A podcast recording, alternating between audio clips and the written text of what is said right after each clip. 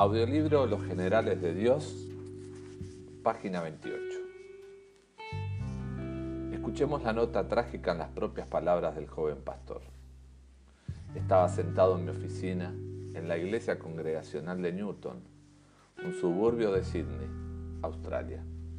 Mi corazón estaba muy cargado porque había estado visitando en sus lechos de enfermedad y muerte a más de 30 miembros de mi congregación y había devuelto el polvo al polvo de la tierra en más de 30 tumbas en unas pocas semanas. ¿Dónde, oh, dónde estaba aquel que sanaba a sus hijos sufrientes? Ninguna oración por sanidad parecía llegar a sus oídos, pero yo sabía que su mano no se había cortado. A veces me parecía que podía oír la triunfante burla de los enemigos, creciendo en mis oídos, mientras yo hablaba a los deudos la palabra de cristiana esperanza y consolación. La enfermedad, la sucia hija de Satanás y el pecado, manchada y destruía y no había un liberador. Y ahí estaba yo, sentado con mi cabeza hundida bajo el peso de la pena por mi pueblo afligido, hasta que las lágrimas amargas vinieron a aliviar mi corazón ardiente. Entonces oré pidiendo un mensaje y las palabras del Espíritu Santo, inspiradas en Hechos 10:38, se me presentaron en toda la brillantez de su luz revelando a Satanás como el opresor y Jesús como el sanador.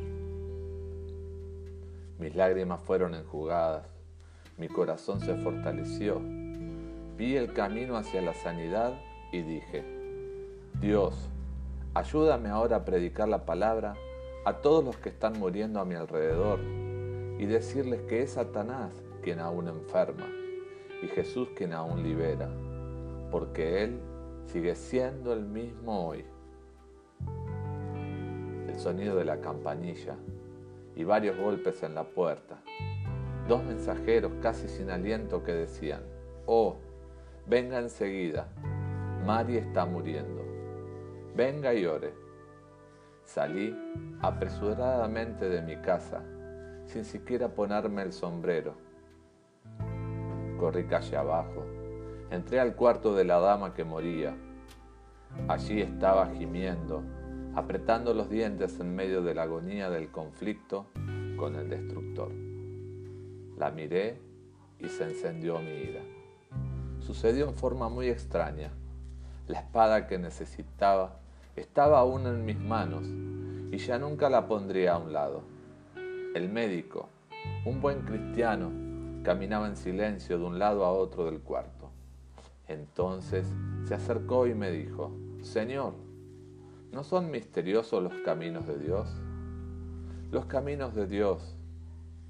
No, Señor, esto es obra del demonio y es hora de que clamemos a aquel que vino a destruir la obra del diablo. Ofendido por las palabras de Dowie, el médico salió del cuarto. Dowie se volvió hacia la madre de Mary y le preguntó por qué lo había mandado llamar. Luego de escuchar que ella quería una oración de fe, el pastor se inclinó junto a la cama de la niña y clamó a Dios. Instantáneamente, la niña se quedó quieta. La madre preguntó si su hija había muerto, pero Dowie contestó, no, vivirá. La fiebre se fue. Pronto la jovencita estaba sentada en su cama y comiendo, se disculpó por haber dormido tanto y exclamó cuán bien se sentía. Y mientras el pequeño grupo agradecía al Señor, Dowie fue al cuarto de su hermano y su hermana, oró por ellos y también ellos fueron instantáneamente sanados. A partir de ese momento, la plaga se mantuvo alejada de la congregación de Dowie. Ningún otro miembro de su iglesia murió de la epidemia y como resultado de esta revelación surgió el gran ministerio de sanidad de John Alexander Dowie.